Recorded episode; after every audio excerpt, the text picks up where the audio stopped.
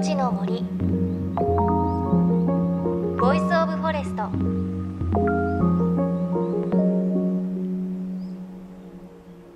おはようございます。高橋真理恵です。1月20日は大寒。1年で一番寒い時期です。ただこれを超えれば厳しい冬を経てようやく春へと季節は移っていきます。もうね春待ち遠しいですよね。あったかくなったら何しようかなって考えるとあのずっと行くと言って全く行っていない山登りに今年こそは行きたいなと思っています。山ガールの格好はもう完璧に揃っているんですけれど2年くらい前に上高地に1回行って以来全く行ってないので今年は前に1回行くって言っていた丹沢にある鍋割山という山に以前行こうと思った日に台風来てしまったんですけれど今年こそはちょっとちゃんとお弁当でも作って行きたいなと行ったら報告したいと思います。さあ JFN38 曲を結んでお送りします。いのちの森 Voice of Forest。この番組は森の長城プロジェクトをはじめ全国に広がる植林活動や自然保護の取り組みにスポットを当てるプログラムです。各分野の森の賢人たちの声に耳を傾け森と共存する生き方を考えていきます。今週は前回に引き続き宮城県気仙沼市の地元企業住民が目指す間伐材を有効活用した持続可能なまちづくりご紹介します。これは気仙沼市の震災からの復興計画の一つとして動き出しているものです。気仙沼の土地の7割を占める山林から切り出した間伐材を燃料にエネルギーを作って町の資源にしようという取り組みです。この取り組みの中心となっている間伐材の買い取りはすでに始まっています。買い取り事業を担っている気仙沼地域エネルギー開発の代表高橋正樹さんに買い取りの流れを伺いました。えー、とまず山から間伐をした材が出ます。その出した材は買い取って1年ぐらい乾かします。乾いた古いやつから順番にチップにします。このチップになったやつをそのプラントに運んでプラントでそれをまあエネルギーに変えてエンジンを回して発電をする。発電したエンジンは熱くなってるので冷やすために熱が取れる。その熱をそのすぐそばのホテルのお湯を温めたり空調に使うように今設備をしてますしできた発電はできるだけ高い料金で東北電力さんに買ってもらえるように今お話し合いをしてます。でそこで山から財が出てきた時にうちで買い取る時にお金が発生しますそれは市場価格で買うと誰も出さなくなるので少し高めで買いますその高くする分、うん、じゃあなんか一工夫できないかなと思いまして相場の値段は大体まあトン3000円なんですが3000円分は現金で払います。えそれをもう少し高く買う分については地域だけで使える地域通貨まあ僕らリネリアというあの再生エネルギーのリリですね。エネルギーとかけてリネリアという名前にしたんですが、えそれをお出しするので地域のま復興のための、ね、被災して今仮設なんかで営業している商店もありますし、まあ、その方たちのためにもできるだけ地域で使ってくれということで高く買い取る分はそのリネリアを発行して、えお金も地域で循環するように一工夫したんですね、まあ、そんな形でこう物が流れるエネルギーが流れるという形になります。間伐材の価格は落ち込んでいて市場価格で売ろうという人はなかなか出てこないそうです。そこで地域通貨お話にありましたリネリアを1トンあたり3000円分プラスします。例えば間伐材1トンあたり現金3000円プラスリネリア3000円。市場価格のおよそ倍で買い取ることになります。この価格はまだ想定なんですが地域通貨なので地域内でお金が回ることになります。また発電によって出る熱はすでに気仙沼市内のホテルに販売することも決まっていてホテルも熱を購入した方が安上がりなんだそうです。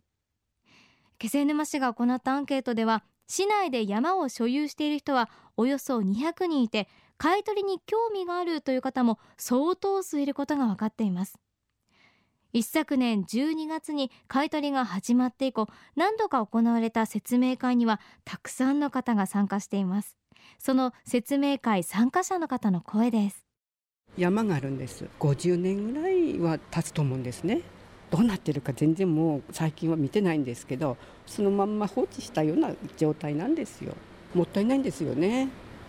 だからもしこういうなんかエネルギーのそういうふうにして利用してもらえるんであれば利用していただけたらなと思ってるんですけどね。山を持ってから今は手つかずで荒れてる状態だから手入れしようかなと思って手入れすれば間伐材がでるからなんかね親から引き継いでこのままってわけにもいかないなってことでやっぱ山は山にしておきたいんだよね。手入れした山の方が山らしいんじゃないの？2年弱森林組合に勤めたりはしましたけどもあの切り捨て間伐っていう間伐方法があるんですけども山の中に残してきてしまうんですね木を。それをこちらの説明会っていうか、まあ、今のシステムだと少し高く買っていただけると。そうすると有効利用もありますけどもその作業する人にとっては収入につながったりとかそれで山の状態が良くなればその方がよりいいんじゃないかと。こうした山の所有者だけでなく森の間伐作業林業に関心のある人のためのチェーンソー講習会もすでに始まっているそうです。また気仙沼の山林から出た間伐材は電気や熱を作る燃料になるだけではなくて薪ストーブなどの愛好家向けにそのまま薪として販売する計画もあると気仙沼地域エネルギー開発代表の高橋さんは話しています。こうしたことを実現する核となる発電施設は3月に稼働する予定で今急ピッチで建設が進んでいるそうです。いよいよ気仙沼の新しいまちづくりが本格的にスタートします。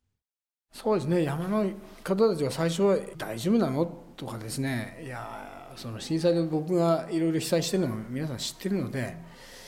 えー、やめろと。いう方もたくさんいましたしさっき言ったように日本の中にあまり事例がないんですね。でも今まで挑戦してる人もたくさんいて他の国ではねあのやってるとこもありそうだっていうのが分かってで海の近辺の被災が多かったので山の人たちはやっぱり自分たちのそのテレマクがずっとなかったんですよね。でもあ復興に俺らも役に立つのかとかですね。山もあ高く今までよりまあ安いけど今までよりは高いんだなとかどんどん反応は良くなって協力的にはなりましたね。はい、あの実はですね全然僕自身は関係ないんですが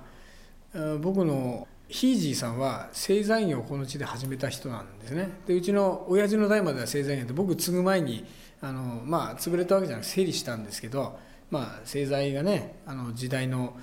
あの需要が終わったんじゃないかということでうちの親父は製材所を畳んだんですが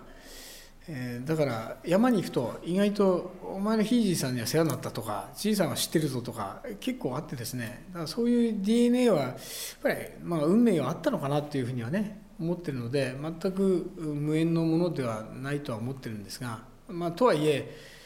あの木のことは全く素人で僕自身は分かってなかったので、えー、本当に目から鱗というのか鱗すらもともとなかったみたいな。あの本当に新しい発見ばっかりで。でも山に入っていくとまあ疲れますけどものすごいすがすがしい気持ちになるしすがすがしいあのおじさんおばさんもたくさんいるしそういう意味では新しい発見とともに、えー、まあ、石油にはない素晴らしさっていうんですかね。で地域でまた消費され地域で豊かになるっていうなんかすごいこう石油をただ売ってるのには意義がものすごいあるなっていう気持ちにはなってます。また逆にですね木を扱えば扱うほどものすごい大きくて重たいんですね。石油の素晴らしさっていうんですかねコンパクトで安全ですごくカロリーがあるっていうこんなに便利なものをこんな無駄遣いして大事にもっと大事に使わなきゃいけないなっていう思いにも逆になりました。そういう意味では本当に勉強になってますよね。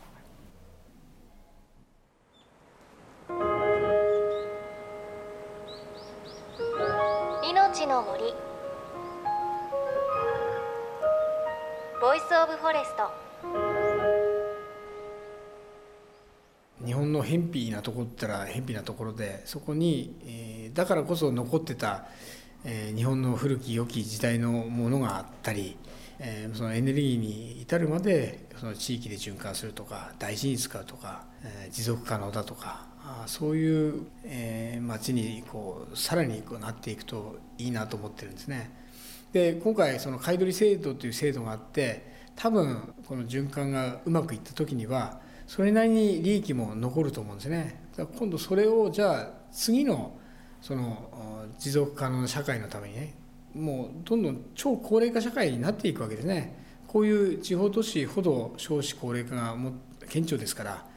交通手段さえね本当公共のバスだって運営できなくなってくる中でそういうものにもどんどんそういう森のエネルギーが利用されてその財も利用されてっていうふうなね街の循環にこうなっていくとなんかそういうものにも全部こう波及効果が出るようにこう仕掛けをしていきたいなと思うんですね。はい、命の森 Voice of Forest。今朝は気仙沼市の地元企業や住民が取り組む再生可能エネルギーによるまちづくりご紹介しました。高橋さんの話印象的だった一つは間伐材を燃料にすればするほど木の素晴らしさも知ったけれど同時に石油の素晴らしさも感じたっていうことでしたね。私たち当たり前に使ってますけれどこう石油コンパクトで安全でカロリーもある。こんなもの大事なものを無駄遣いしていたっていうのはすごくこう、うん、私たちもよく覚えておかないといけないことだなというふうに思いました。であのー、ね最後の話にもありましたけれどこう地域のエネルギーも地産地消そうなるとね、山もきれいに間伐をするので森もきれいになるし森が豊かということは海も豊かになってすごく素敵な街になりますよね。こういった再生計画が実現できればこれからの高齢化都市の再生の新しいモデルケースになる可能性十分ありますよね。できっとその高齢化社会が抱えている問題でも雇用が生まれれば若い人たちも戻ってくるでしょうしそんな街そんな生まれ変わった気仙沼私も訪れたいなと思います。さあそして番組ではあなたの身近な森についてメッセージお待ちしています。メッセージは番組のウェブサイトからお寄せください。命の森 Voice of Forest 高橋真理恵でした。命の森の